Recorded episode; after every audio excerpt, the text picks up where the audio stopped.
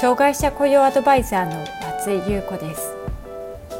私は障害者雇用に関する企業のコンサルティングに長く関わってきました。ポッドキャスト障害者雇用アドバイザー松井優子の障害者雇用相談室では障害者雇用に関する質問に対してその問題解決や新たな視点をお伝えしていく番組です。企業での障害者雇用が進んで働きたいと願っている障害者の方が一人でも多く働けるようになればと願っていますそれでは本編のスタートです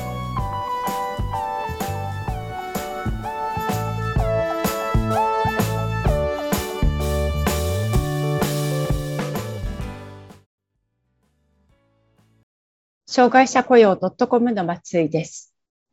現在日本には約2万人の HIV 陽性者が暮らしていると言われています。そしてそのほとんどが服薬等で体調を維持しながら健康な人と同じように働いています。HIV 感染者は身体障害としての認定を受けることができ、実際にほとんどの陽性者が障害者認定を受けているそうです。障害者認定を受けることで、自立支援医療などの福祉制度を利用することができ、医療費の個人負担を軽減することができます。また、障害者雇用枠で働く HIV 陽性者も増えています。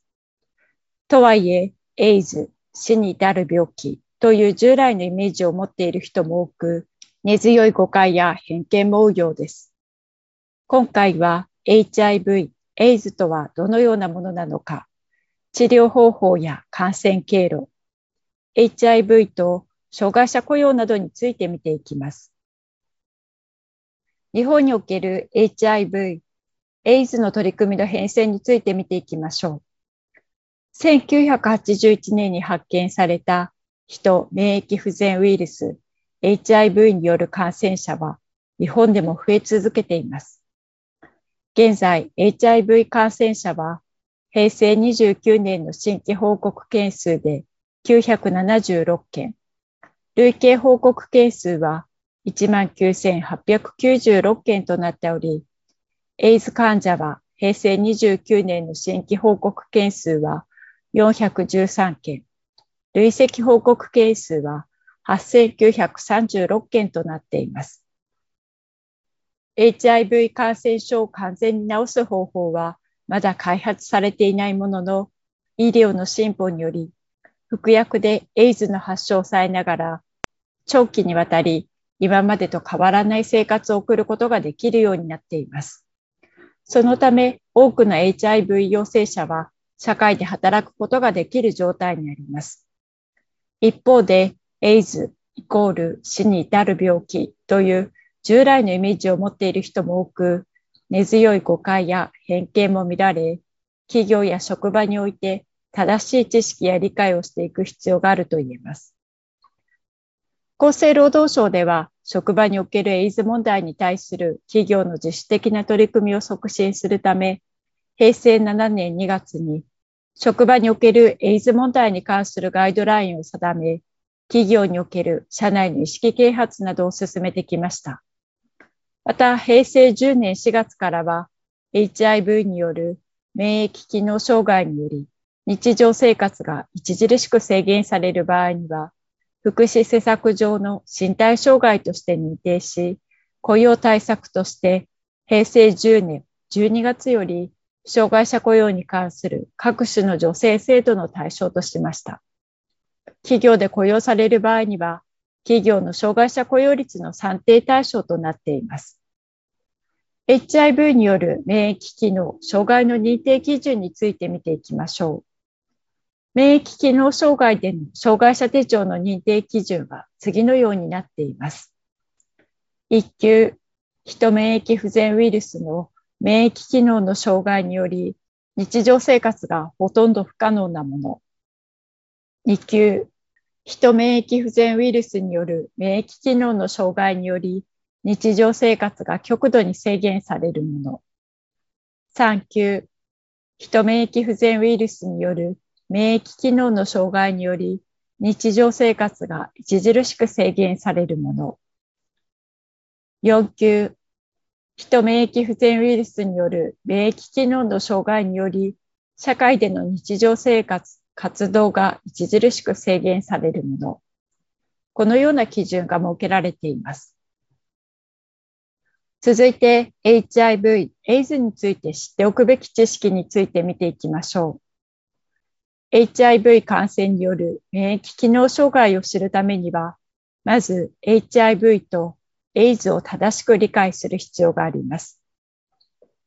HIV とは、人免疫不全ウイルスと訳されます。人間の体を細菌、カビやウイルスなどの病原体から守る免疫役割を果たす T リンパ球やマクロファージーといった細菌に感染するウイルスです。このウイルスに感染し、病気を発症した状態をエイズと呼びます。エイズは HIV の感染により起こるものです。HIV にはいくつかの段階があります。HIV が人の体の中に入ると、1、2ヶ月以内に急性感染症状が見られますが、その後症状が消失し、数年から10年以上にわたり、無症候性キャリア期と呼ばれる無症状で経過する時期が続きます。無症候性キャリア期には外見からの特別な症状は見られませんが、免疫の司令塔の役割を持つ細胞が徐々に減少していきます。陽性リンパ球の数が減少し続けると、免疫力が低下し、いろいろな感染症を起こしやすくなります。これを日和見感染症と言います。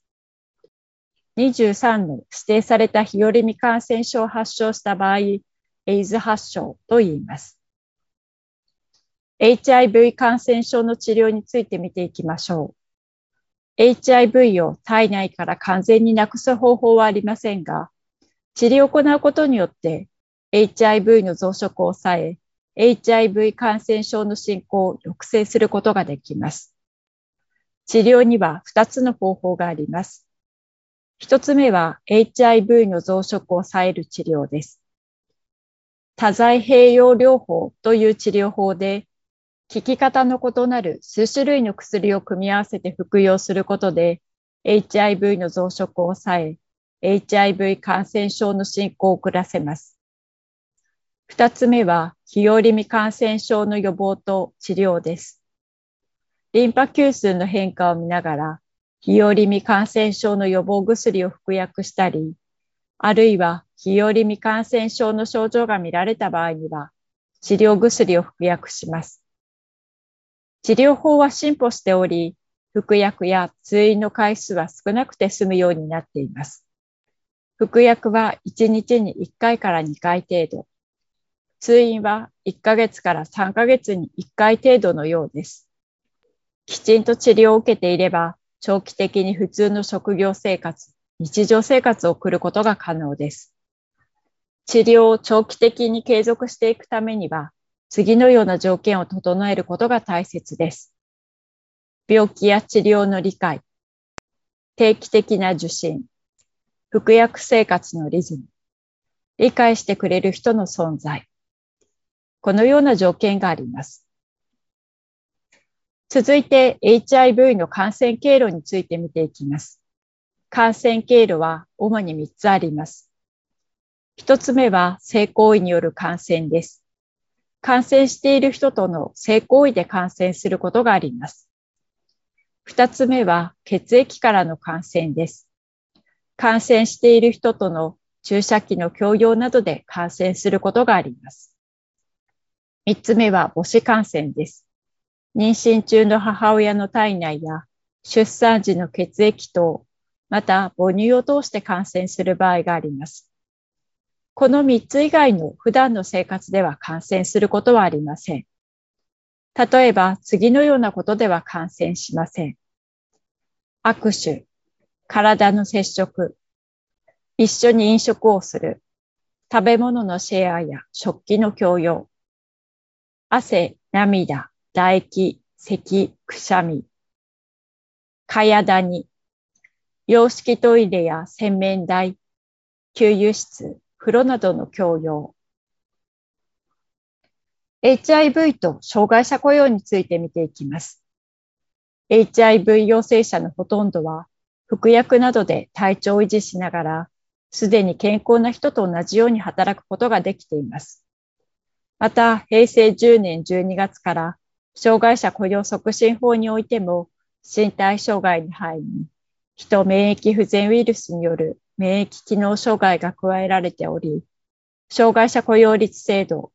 障害者雇用納付金制度、助成金制度などの適用対象になっています。次の理由からも、障害者雇用の一つとして選択することができるでしょう。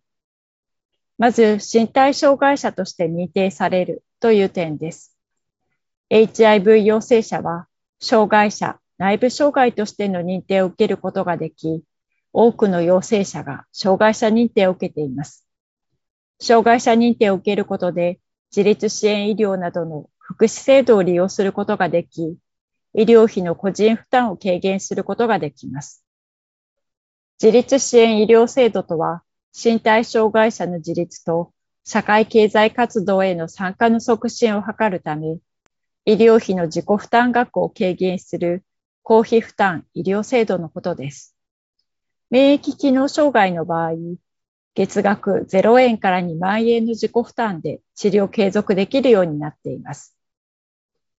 二つ目としては、HIV は服薬でコントロールできるという点があります。HIV の感染症の治療は、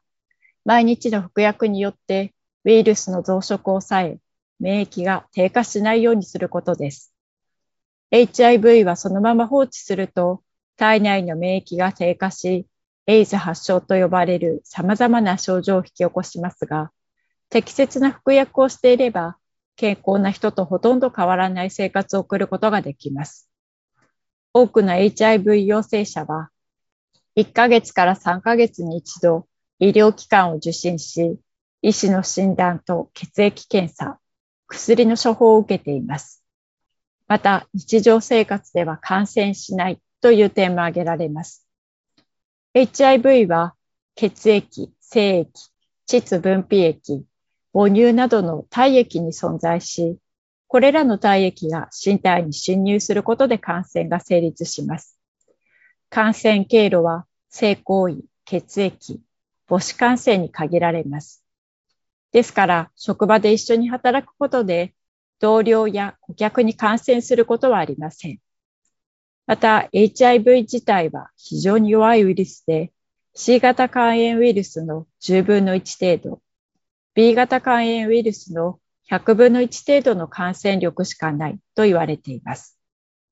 加えて、HIV 陽性者の73%が就労しているということです。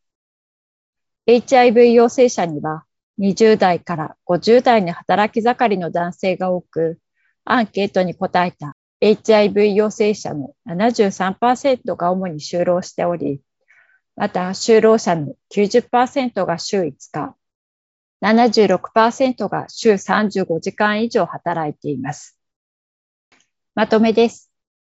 HIV 感染者は免疫機能障害者として身体障害者手帳を取得でき、企業は雇用すれば、障害者雇用率に算定することができます。